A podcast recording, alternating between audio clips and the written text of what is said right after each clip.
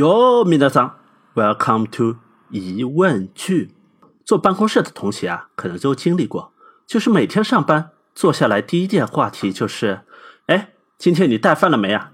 带饭，回家累都累死了，哪里还来什么精力搞啊？那今天中午吃啥呢？外卖，太油了，腻了，还是对面那家日料店吧，来个寿司定时，好吃又实惠，就是人有点多。哎，那个谁？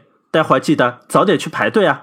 说起来，我第一次吃寿司还是在十几年前上初中的时候。有一天被同学一忽悠，就拿着卖了一年的废报纸攒出来的零花钱去吃了顿两百块钱的日料自助。现在想想，那时候还真是年轻有冲劲啊！不过呢，当我第一次看到一盘盘色彩鲜艳、小巧精致的寿司，就完全的给惊艳到了。咬下去的那一瞬间。略带酸甜的米饭配合着刺身，在舌尖上同时跳起来的感觉，用现在的话形容就是小确幸，小而确定的幸福。后来呢，日料店就越开越多了，寿司的品种呢也不再仅仅是经典的握寿司和军舰寿司了，半生半熟、口感 Q Q 的火炙寿司啊，还有菜单上的名字和食物永远对不上号的加州寿司卷呢，也都出来了。但是有一种寿司，我到现在不要说吃过，就连看都没有看到过，估计你也没有吃过，至少没有在日本吃到过，那就是猪肉寿司，是不是？我们一起来想一下，日本寿司店的菜单上有各种各样的鱼寿司啦、虾寿司啦，还有这个卷那个卷的，但是就是木有猪肉寿司，不仅猪肉寿司没有，就连猪肉刺身也没有，猪肉类的菜。都是热菜，比如咖喱猪排啦、寿喜锅啦，还有拉面、拉面。所以今天的疑问句就是：为什么猪肉作为人类最主要的肉类蛋白质摄入来源，却做了寿司店的万年冷板凳呢？其实呢，在古代的日本是木有家猪养殖的，有的只有满山奔跑的欢乐的小野猪。原因就是家猪它不太好养。这是个技术活，吃的一旦跟不上，猪就会掉膘，那就意味着之前喂的所有的饲料全部都打了水漂，那就真的还不如喂了狗了，起码狗是没有掉膘这一说的。要知道，在当时，就连统治全日本的幕府将军也都是要吃茶泡饭的。一般的武士呢，就像古装剧里面那样，中饭就是个饭团，然后里面再加颗可怜巴巴的梅子干。来调剂一下味道。有兴趣的同学呢，可以去日料店点份三文鱼茶泡饭，来体验一下做幕府将军的感觉。嗯，我个人觉得还是挺不错的，清爽又不失丰富的味道，而且还是低卡路里哦，可以说是午餐定时的不二之选。啊，扯远了啊，我们回到正题。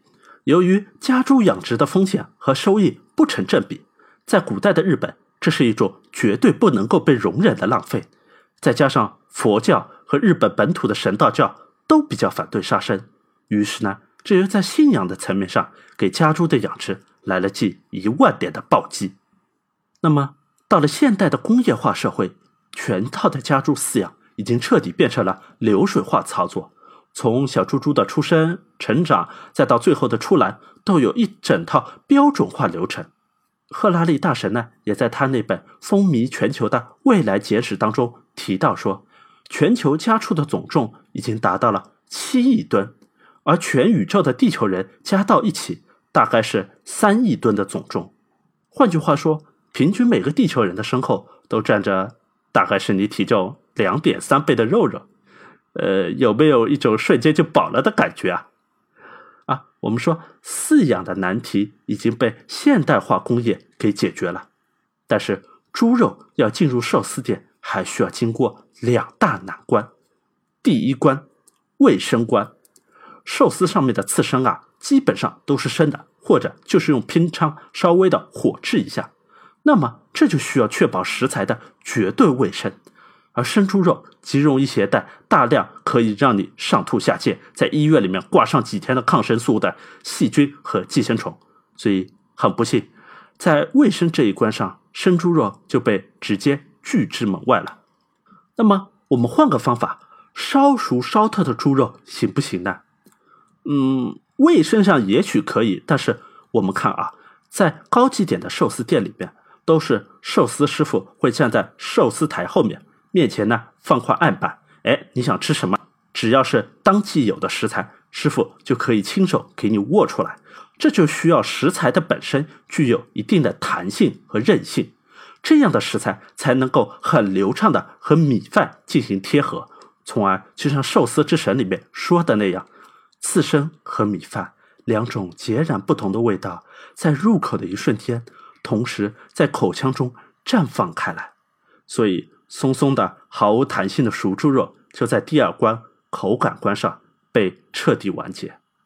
至此，很不幸，在可预测的将来，猪肉的寿司化进程已经基本宣告结束。让我们悲哀三秒钟先。其实。我们不难从猪肉的寿司化进程上看出，真的是一方水土养一方吃货。即使是看似简单到极致的寿司，它的选材都是一场长达百年的考量和实践。日本国土狭长，呈南北走向，南北距离呢大约是两千多公里。我们说一千公里的长度呢，大概就是上海到北京的一个直线距离。那么日本的长度呢，大概就是上海到北京的一个折返跑。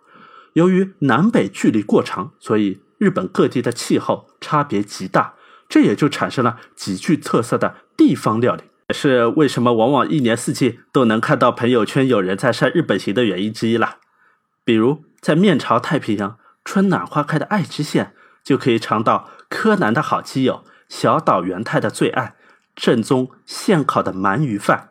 爱知县往南，在关西的山口县，还有曾经让无数人。拼死一试的河豚料理，放心啦，在日本，一个河豚料理人如果他想要出师，必须先要经过将近二十年的修行，真可谓是二十年磨一刀啊！所以食品安全上是有绝对保障的。所谓的河豚刺身呢，就是把河豚肉片成一片片薄如蝉翼、近乎透明的鱼片，然后沿着盘子的中心依次层层叠叠的。摆成好几圈，从上往下看，宛如一朵盛开的菊花，被称为菊盛。嗯，这里有想歪的同学啊，请自觉面壁先啊。最后呢，到了最南端的九州的鹿儿岛，就能尝到当地的特色美食——黑毛猪料理。哎，你先 hold 得住啊！这里的猪肉可都是熟的，可以拿来涮寿喜锅，也可以用来做猪排饭，而且。套餐内往往不含寿司，如果有想吃寿司的同学，多半只能自己去对面的寿司店单点了。好了，今天的节目我们就先告一段落，下集我们就一起来看看没了猪肉寿司还能怎么玩。对吧，皆さん、グ t ンア p テ t